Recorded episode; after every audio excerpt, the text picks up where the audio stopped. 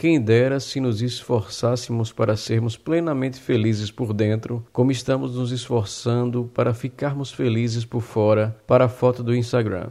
Não querendo generalizar, mas já generalizando, e me desculpem as exceções, vejo que estamos acelerando a caminhada da progressiva decadência social no modo de ser e de viver. Não quero dizer isso sob o ponto de vista moral ou ético, já que, pelo contrário, com base em Freud, acredito que esses aspectos fazem parte do problema. Quero tratar sobre essa perspectiva essencialmente pelo aspecto psicológico. A preocupação em questão é sobre para onde está indo a nossa saúde mental e, consequentemente, nossos momentos de felicidade.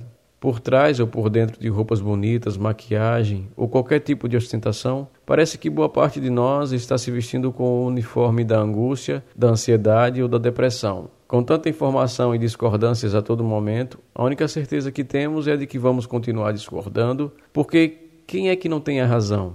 Se estamos todos certos, quem estará errado? Cada vez mais certos de nossas razões éticas, mas reprimidos pelos outros ou por nós mesmos, e em conflito entre nós e com o mundo, estamos cada vez mais preocupados, angustiados, arrogantes ou agressivos.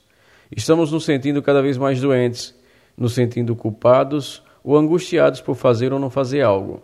São esses sintomas manifestados por uma sociedade que reprime os seus próprios desejos e cria um modelo de felicidade virtual. Para essa sociedade, não seguir o seu modelo é um erro ou um pecado. Assim nos fazem acreditar. Não queria citar esse programa, o BBB 21, porque não acompanho. Mas quem é que não é metralhado cotidianamente com informações sobre o reality? Penso que, mesmo levando em conta as possíveis manipulações feitas pela emissora, o reality show nos mostra, antropologicamente falando, o reflexo da sociedade que nos tornamos uma sociedade dividida, que em sua maior parte se preocupa acima de tudo em ganhar o jogo, que finge e nos faz acreditar em sua virtude, não importa o lado que esteja, mas que quando exposta, a sua perfeição e o seu discurso cai por terra. Uma cultura que nos aliena, nos subjuga e nos pune com um modelo de felicidade enlatado.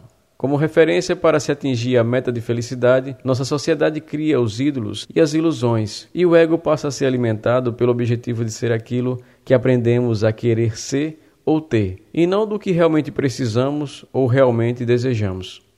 Por isso, esse mal-estar e essa infelicidade que permanece e se acentua entre nós. E por isso, apresenta-se o desafio de encontrar a felicidade real. Parafraseando Freud em suas considerações finais do seu livro O Mal-Estar na Civilização, também não me apresento como profeta, mas que minhas palavras de reflexão sirvam de consolo para quem ouvir. E o questionamento de Freud, escrito em 1929, que indagava se, abre aspas, a evolução cultural poderá controlar as perturbações trazidas à vida em comum pelos instintos humanos de agressão e autodestruição, fecha aspas, ainda permanece.